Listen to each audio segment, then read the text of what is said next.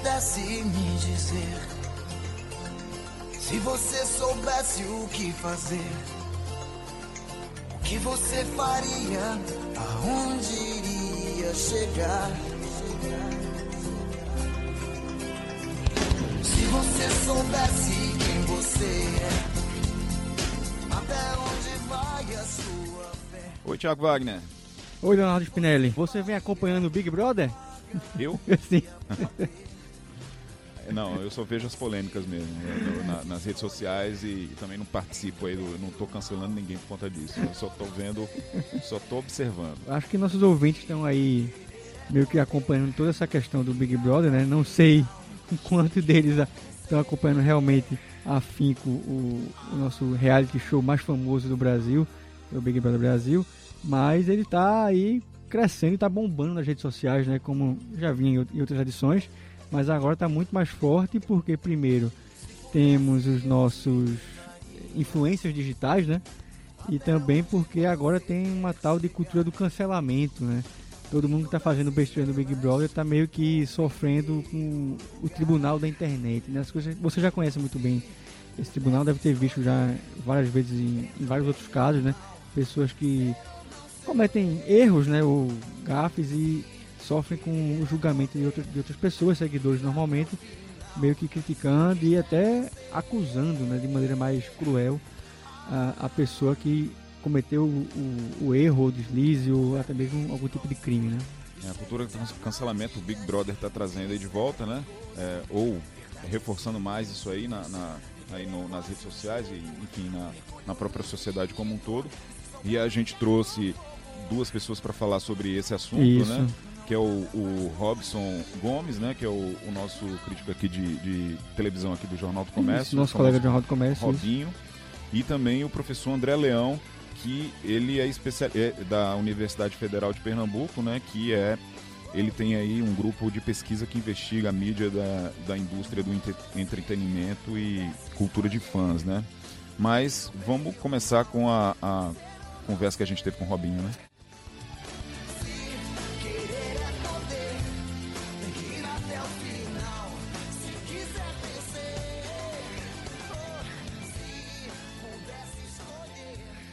Pois é, estamos aqui agora com o nosso Robson, do Jornal do Comércio, o nosso especialista em.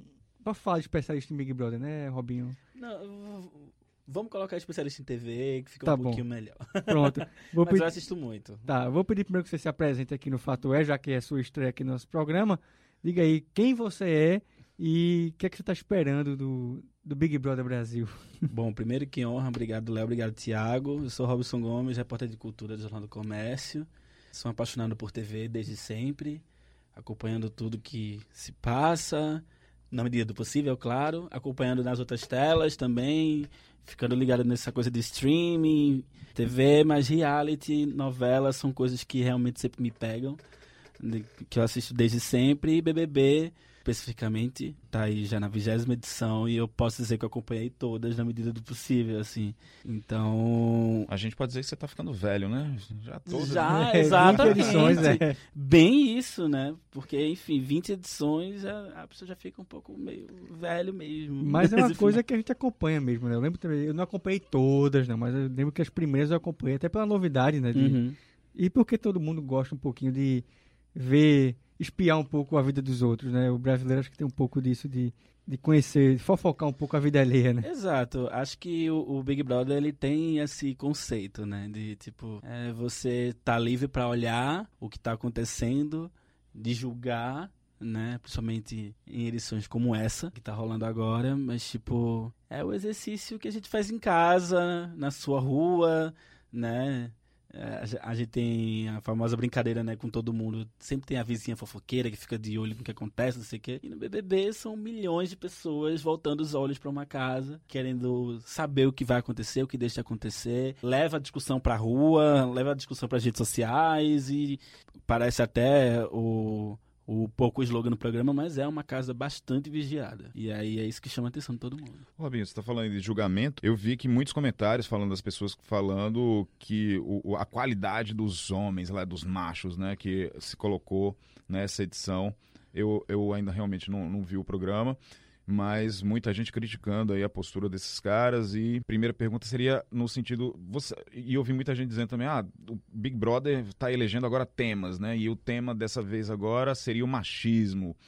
E principalmente agora que a gente está vivendo essa época aí mais de intolerância e tal virada aí de Bolsonaro você acha que realmente houve essa intenção aí e de, de discutir esse machismo? Houve é, é uma é uma questão vamos dizer assim que eles estão colocando de propósito? Veja, é, eu acho que assim, todo ano há uma. A Globo se predispõe, né? E eu digo, a Globo, Boninho, né, que é o diretor do programa, ele sempre busca colocar pessoas que deem buzz. É, é as pessoas que deem movimentação, que dê assunto para o jogo, né? Afinal de contas, são três meses, o programa vai ao ar todos os dias, ainda tem um pay-per-view para a galera acompanhar 24 horas, então ninguém vai querer colocar alguém dentro do, do, do BBB para não fazer nada. Que só faça dormir, por Exato, que são as famosas plantas.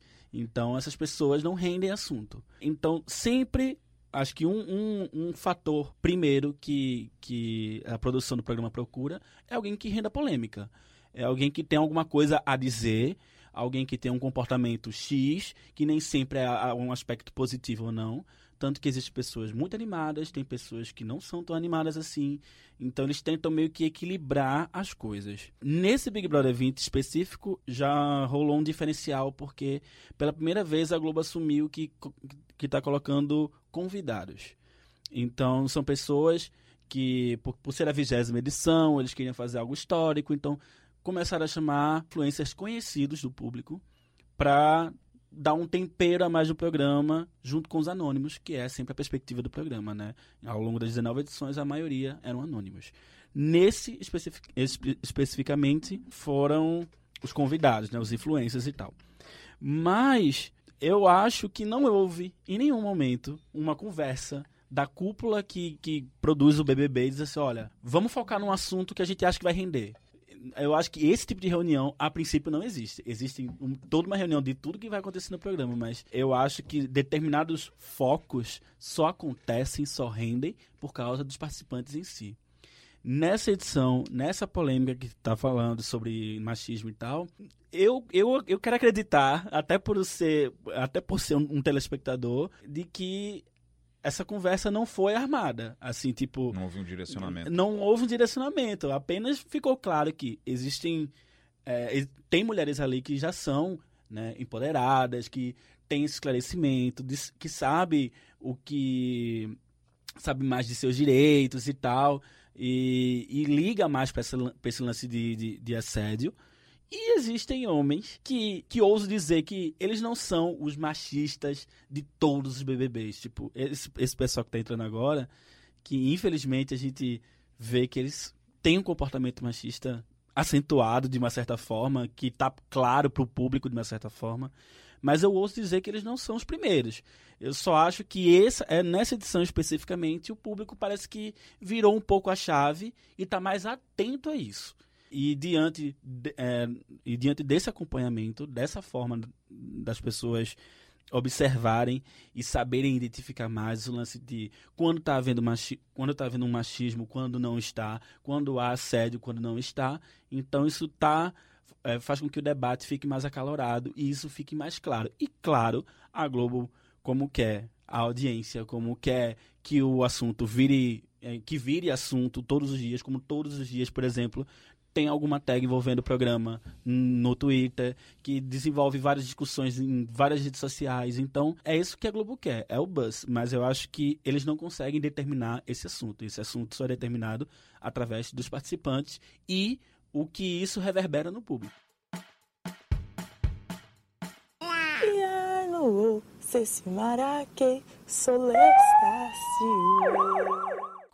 É, o que me parece também, Robin, é que você falou da primeira, pela primeira vez que a Globo trouxe os convidados né, para o programa. Isso. É, eu acompanho mais ou menos o programa porque minha namorada acompanha sempre, né? e eu acompanho por tabela por ela. Né? Ela está vendo a TV, eu normalmente estou jantando ou, ou, almoçando, ela está ali espiando a, a, a televisão e eu estou acompanhando por osmose, digamos assim. Mas o que me parece é que pela primeira vez a Globo admitiu é, uma ampliação do programa além da TV e da discussão entre as pessoas para também a discussão nas redes sociais, que isso já acontecia em outros programas, lógico, mas agora ficou mais ampliado pela questão dos influencers. Uhum. E, e também agora essa questão que você tocou muito bem, que a Globo seleciona as pessoas, tipo, ah, isso aqui é mais festivo, isso aqui é mais calado. Mas o que parece é que a Catarina coloca meio que opostos ali para meio que criar já o atrito, né? Exato, exato. Então, assim, talvez ela não consiga direcionar o tema que ela vai eh, abordar, mas ela consegue direcionar o conflito. Isso. É, no BBB 19, que é o ano anterior, como foi só de anônimos, mas eles tinham deixado claro, inclu- inclusive nas primeiras chamadas, antes do programa entrar no ar, que ia ter, por exemplo, o politizado e a pessoa que não tinha nada a ver com política. A pessoa festeira e a pessoa caseira. Então, tipo, eles tentam trabalhar com, com esses opostos justamente porque é o que vai dar o, o conflito. Né? É, o BBB só faz sucesso porque tem conflito. Pessoas paradas não rendem o programa, não rendem três meses. Inclusive, o BBB 19 foi conhecido por isso, porque no meio, no meio do, do programa, no meio da, da, da edição, os próprios participantes meio que se desarmaram, querendo fazer uma coisa meio paz e amor, e a, e a edição foi um fracasso. Então, tipo, não deu certo. E, e às vezes o próprio, o próprio programa tenta incentivar o conflito, querer que a, que a discussão venha, e não veio ano passado. Esse ano veio um pouco demais, eu acho. Eu queria meu boneco, entendeu? A Maria Eugênia. Você falou do assédio, eu queria saber se, eh, na sua opinião, houve algum tipo de assédio lá, principalmente eu vi algumas a- a- as imagens né, daquele cara pegando assim na lateral do, dos seios da menina e tal. Uhum. Ele foi também chamado pela polícia, né? Quer dizer, saiu já do Big Brother. E se há, você acha assim, por conta das redes sociais, há um certo exagero na, na vamos dizer assim, no julgamento das pessoas, as pessoas terminam exagerando e, e talvez até banalizando o, esse, a, a questão do, do assédio sexual contra as mulheres, enfim, como é que você avalia isso aí, a, a, a participação do Big Brother nesse tipo de E- discussão E e, só a para complementar, Léo, foi até uma, uma coisa que a gente estava conversando com o Robinho antes do programa, inclusive, que era se isso também não é, não é potencia- potencializado pela questão de torcida, né? Já que é um jogo, e Uhum. cada um tem sua torcida ali dentro do programa, Isso. se também essa questão do, de ver o assédio, de enxergar é, algum crime ou qualquer outra coisa do- da, da pessoa, não, é, não, ganha poten, não ganha uma reverberação maior por ter a questão de torcida. Ah, eu torço para fulano e vou ali criticar Cicrano para ver se ele perde popularidade e perde o programa consequentemente, consequentemente né? que é a questão do fandom, né? É, As torcidas nas redes sociais a gente chama de fandom, que para quem acompanha reality show é, deve partilhar um pouco da mesma opinião que a minha, que é que o fandom atrapalha muito o desenvolvimento de um programa, porque ao mesmo momento que ele decide ajudar um, um, um, um candidato em si, e eu não falo só de BBB, isso vem com a Fazenda, isso vem com, com todos que rendam de uma certa forma que dependam do público de alguma forma em votação, enfim. Então, ao mesmo tempo que ajuda um, favorece um, acabam é, colocando outros em detrimento. Então, tipo, e atrapalha até a própria dinâmica, porque às vezes é, a pessoa que, que foi, que está sendo contra, né, a quem, a quem é levantado contra, é, às vezes não merece ser contra. Mas aí, porque tem uma torcida maior, acaba atrapalhando tudo. Mas, e, e eu acho que o Fender atrapalha muito e tem esse lance sim. Quanto ao lance do assédio propriamente dito, eu vou falar como espectador, tá? A partir dos vídeos que eu vi e do jeito que, que foi colocado nas redes sociais, eu identifiquei sim. Eu vi um assédio. A partir, porque até, até o que já está sendo reverberado em matérias, em, em análises e discussões, independente do programa ou não, a gente sabe que o assédio é quando um homem ele ah, aborda uma mulher de uma forma indelicada. Às vezes a mulher percebe, às vezes não. No caso do Patrick, por exemplo, eh, nenhuma das meninas se sentiram ofendidas com isso, né? Tanto que a própria edição mostrou que no dia seguinte, essa, as meninas, porque foram duas que ele assediou, né? Que foi a, a Bianca, que é a Boca Rosa, né? Influência muito conhecida, e a Flaislane, que é anônima, que não é tão anônima, inclusive, ela é conhecida, ela é uma cantora conhecida da Paraíba e tal, enfim. E aí a TV Globo chamou, né? A direção do programa chamou elas no confessionário, que é um lugar fechado e teoricamente eh, não se sabe o que acontece lá dentro e, pedi- e conversou com elas. Ambas disseram que não se sentiram incomodadas. A pergunta da, da, da- da direção do programa foi: você está se sentindo, você se sentiu em algum momento incomodada com alguma abordagem de Patricks.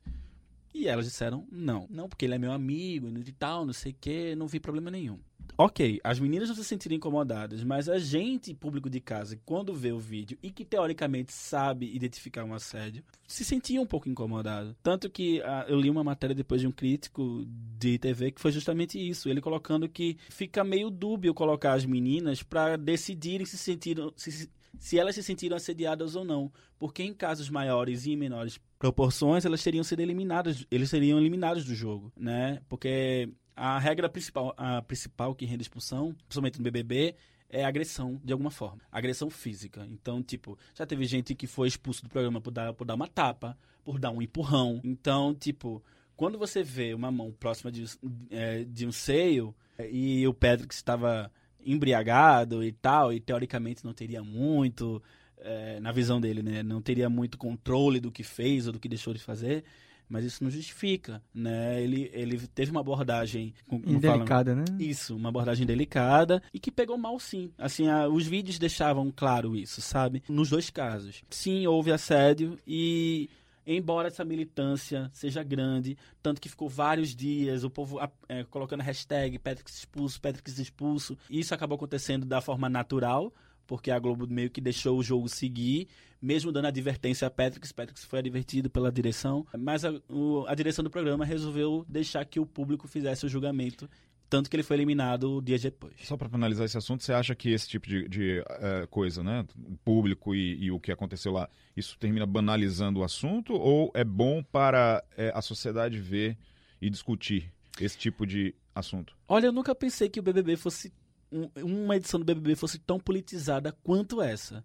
Porque, além de, de levantar a discussão sobre assédio, acabou levantando a questão de feminismo. As pessoas começaram a comentar um pouco mais sobre isso, porque as meninas acabaram descobrindo, através de dois integrantes que depois chegaram da Casa de Vidro, que receberam informações do público lá fora.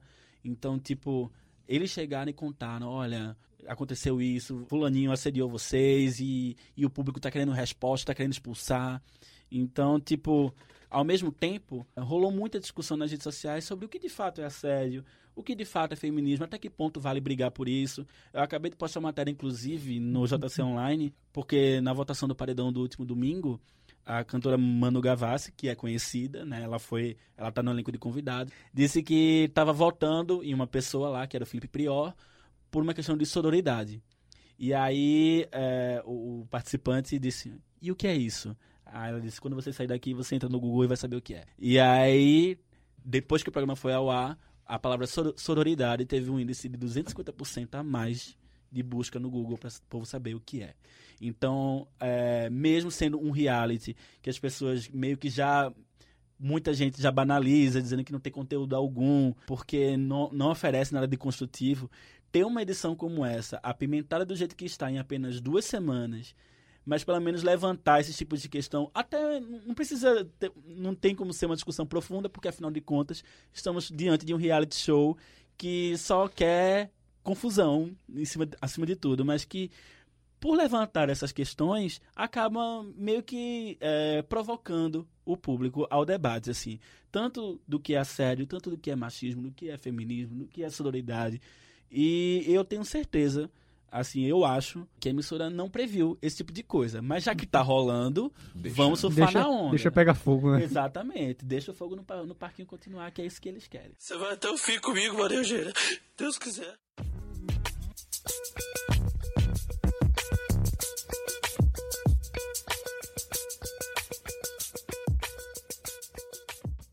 Essa edição também está trazendo de volta essa discussão aí do cancelamento, né? O, é, vários artistas já passaram por isso, é, Anitta, né? Enfim, tô me lembrando de Anitta agora porque apoiou num, um cara que era machista, enfim, não me lembro agora exatamente. Sim.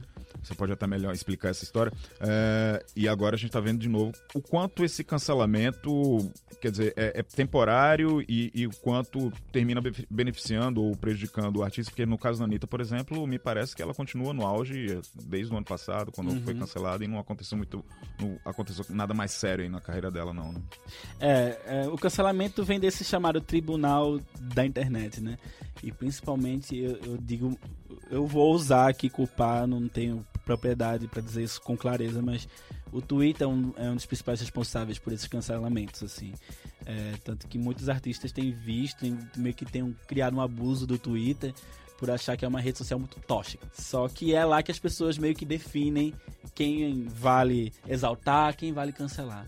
No caso da Anitta, e ela já foi cancelada várias vezes por inúmeras razões. E, e tipo, não só a Anitta, é, Glória Groove, teve várias, várias pessoas. Essa semana queriam cancelar o Rodrigo Bo- Bocardi por causa dessa Ah, polêmica do racismo. Tem muito disso também, só abrindo um parênteses, Robinho, no futebol, né? Eu vejo muito quando os jogadores fazem determinada besteira, digamos assim, para ser um Uhum. pouco leve, inclusive, no termo. Os torcedores vão lá e não um termo cancela, mas querem que o jogador seja dispensado, seja expulso. Acho que é mais ou Uhum. menos o mesmo tipo Isso, de ódio, isso. né? Do, do É, tribunal, é. né? É meio que. E é, e é isso, assim. É um discurso de ódio, porque afinal de contas, é, ninguém veio a esse mundo pra ser cancelado. Né? É, mas de uma certa forma é meio que tentar. Meio que provocar uma reflexão. Assim, eu, eu, eu consigo imaginar um pouco desse lado. É, até que ponto, principalmente como são figuras públicas, as pessoas sabem que estão expostas a tudo.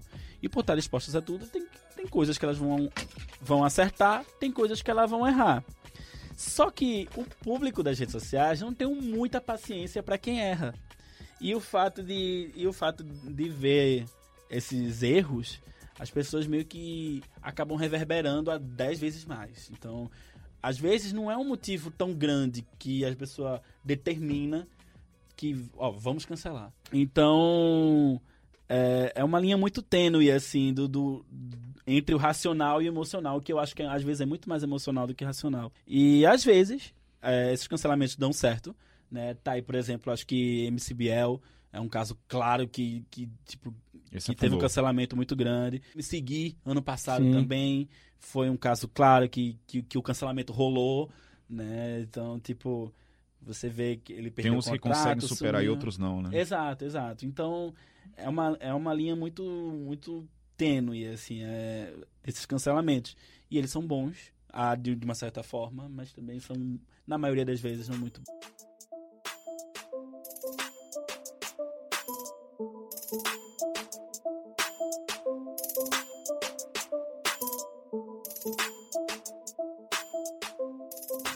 Robinho, é, a gente ainda tem que conversar com o professor é, André Luiz Maranhão, então o nosso tempo tá meio que acabando, mas eu ainda tenho mais uma pergunta, eu acho que, Thiago, também, assim, pra gente fazer rapidinho aqui, você falou que tem os influencers e tem o pessoal normal. Quem é que você acha que tá melhor ali, os influencers ou, ou Só pra complementar, a e patuleia? até pra fazer uma pergunta só. Quem é que, vai, quem é que você acha que vai ganhar o Big Brother? Deus, ai meu Deus, eu não, é, eu, não consegui, eu não consegui parar pra pensar nisso ainda, sabia? Eu tô tão acompanhando o jogo que eu, eu nunca decido, assim, eu sempre decido, deixo pra decidir quem, quem ganha do lá pro- do meio pro fim. Agora tem gente que faz prognóstico no primeiro dia, às vezes nem espera o programa começar. Quando sai a lista de ponto dele, diz, é esse. Mas vai dar influencer não? Olha, eu achava que Pyong era um forte e ele é um dos influencers. Então, só que diante da- do- dos acontecimentos dessa última semana, acho que ele perdeu um pouco essa essa essa Ele foi cancelado. ele foi cancelado, então não sei se, se essa empáfia de campeão vai levar ele até a final. Mas ele é um forte candidato. Eu acho, e se for, e se eu for pela onda que a internet tá colocando, principalmente o Twitter, que é a principal rede social que eu acompanho, que inclusive eu amo, mesmo com todas essa esse é, é, essa carga pesada um pouco de cancelamentos e tal, mas eu ainda acho uma rede social fantástica. Se, se eu for seguir um pouco a tendência do que anda nas redes sociais, eu acho que quem vai ganhar seria a Gisele ou a Marcela, que são duas anônimas, né? Que são vistas como fadas sensatas do programa, porque sabem muito bem se posicionar, são empoderadas, são mulheres. é, e já tá meio que esse, esse movimento nas redes sociais que o BBB 20 vai ser das mulheres, o BBB 20 vai ser feminino. Tá rolando uma sororidade. Tá aí. rolando a sororidade, então quem não sabe já pesquisa no Google, como diria Manu Gavassi. Mas, tipo, até então, se é pra, pra escolher um campeão hoje, é, eu acho que seria Gisele, Marcela ou Thelma, que também é uma bem legal também das anônimas, que merecia vencer. Pois é, nosso ouvinte aí pode cobrar daqui, quando acabar o Big Brother, acho que acaba com abril, né? Abril, Quando começo de abril. acabar em abril, você vem aqui no nosso Fator é Novo Robinho, só pra ser, Fazer o comentário ser final, julgado né? pelo ouvinte do Medo. Fato É. Por favor, não me cancelem, galera. Robinho, obrigado pela sua presença. Obrigado irmão. também. Obrigado, Robin. Valeu, até a próxima.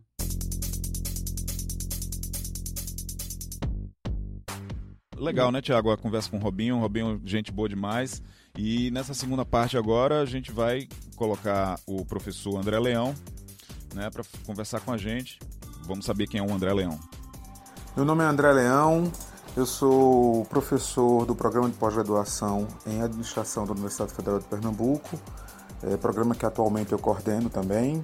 Sou pesquisador do CNPq e sou líder do ACAFãs, que é um grupo de pesquisa que investiga a mídia, a indústria do entretenimento e a cultura de fãs. Pronto, o professor aí trouxe, né, falou um pouco do seu currículo e ele também destacou sobre essa questão do processo histórico, né, de como entender essa questão das redes sociais, que para ele é, é a primeira vez que as pessoas têm essa oportunidade de usar, né, a mídia a, a seu favor, né, em seu favor. Eu acho que primeiro a gente tem que refletir um pouco sobre o fenômeno das mídias sociais, né? É, e aí eu teria dois pontos a destacar. Por um lado, eu vejo que existe aí um aspecto até histórico e emblemático, porque é a primeira vez em que as pessoas comuns têm a oportunidade de usar a mídia a seu favor, né? A gente teve aí a emergência da mídia durante o século XX como efetivamente um, um, um grande dispositivo de poder, só que durante quase todo esse período como um dispositivo unilateral daqueles detentores dos meios de comunicação para as massas. Hoje em dia a gente vê nas mídias sociais uma grande possibilidade de participação, né? E isso evidentemente pode trazer é, é, a possibilidade de engajamento social, de representatividade social, quiçá de movimento democrático, né? Por outro lado, a gente vê também que a, as pessoas podem usar as mídias sociais de uma maneira demasiadamente confortável por estarem, ou pelo menos se sentirem, seguras ou preservadas por trás dessa ferramenta. Né? E aí muitas vezes as pessoas terminam é, emitindo opiniões, preconceitos, pontos de vista que podem ser é, socialmente questionáveis ou que pelo menos é, é, é, partes né, se sentirão é, ofendidas ou, ou, ou maltratadas, enfim. E essas pessoas permanecem, na maioria das vezes, é, no anonimato. Nessa parte agora ele falou que é, a cultura, o culto da celebridade né, deixou de ser um, um efeito da, da profissão da pessoa, né? A pessoa não é mais celebridade porque ele tem uma profissão específica, mas passou a ser a finalidade da pessoa ser uma celebridade, né? Vamos ouvir. Outro aspecto que precisa ser contextualizado é a cultura do culto à celebridade.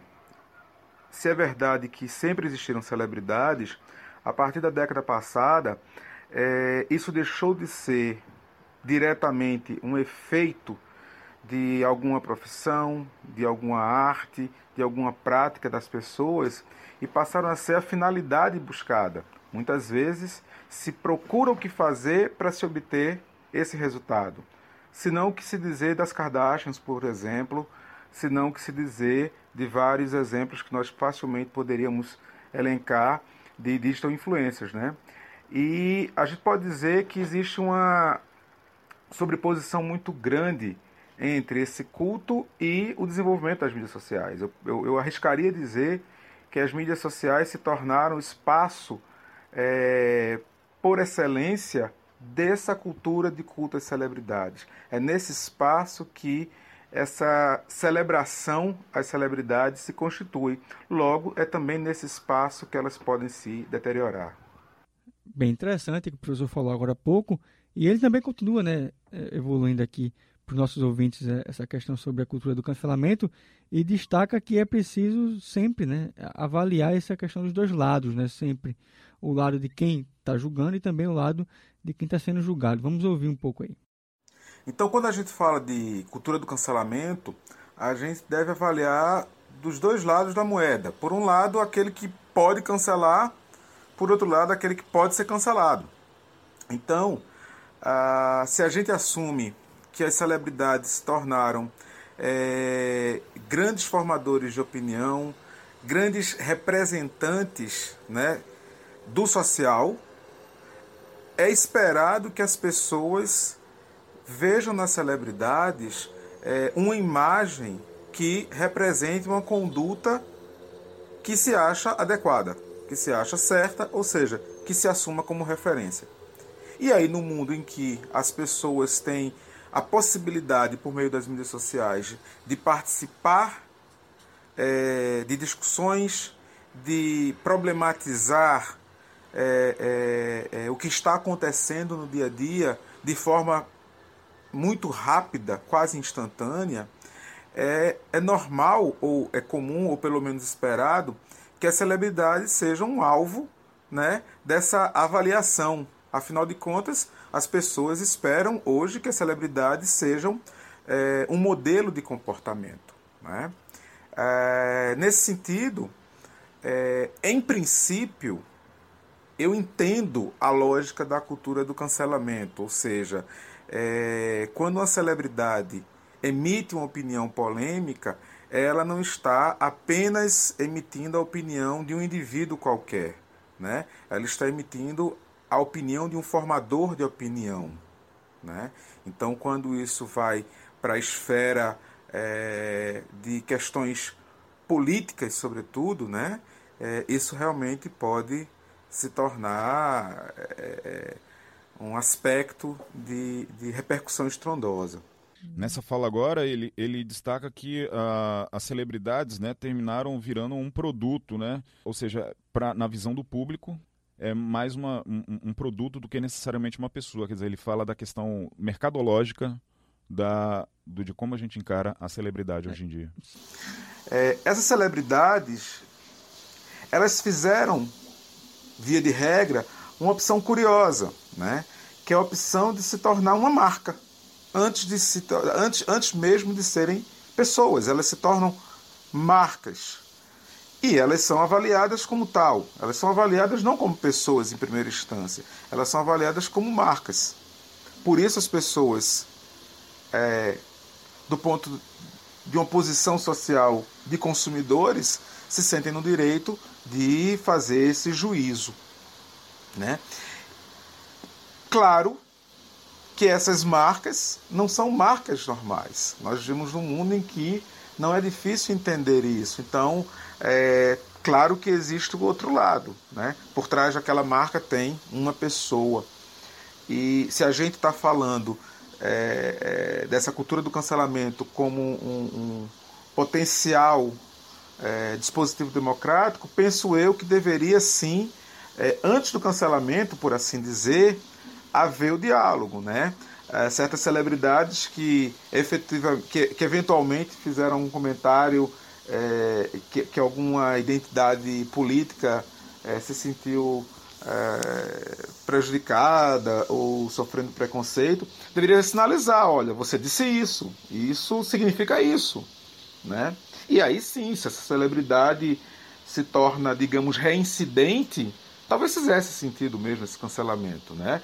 Mas, de novo, retornando, o problema é essa efemeridade que nós vivemos na sociedade contemporânea.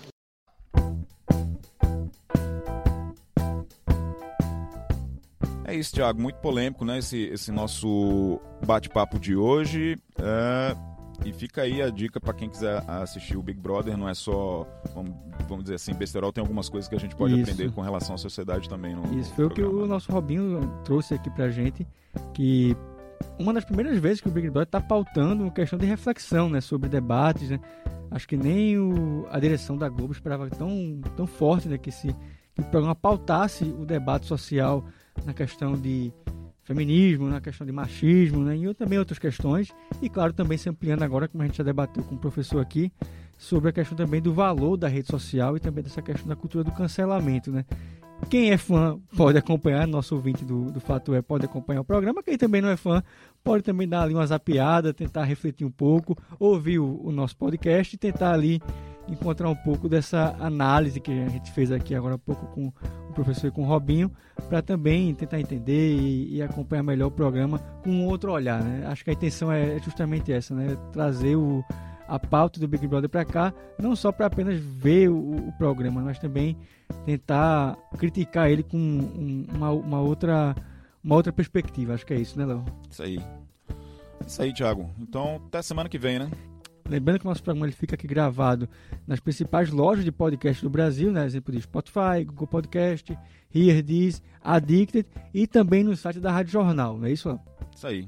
E quem quiser nos seguir, pode seguir Twitter. lá no Twitter, o arroba o underline fato underline e com EH, né? Isso aí. Grande abraço. Grande abraço e Tchau. fiquem com o Big Brother.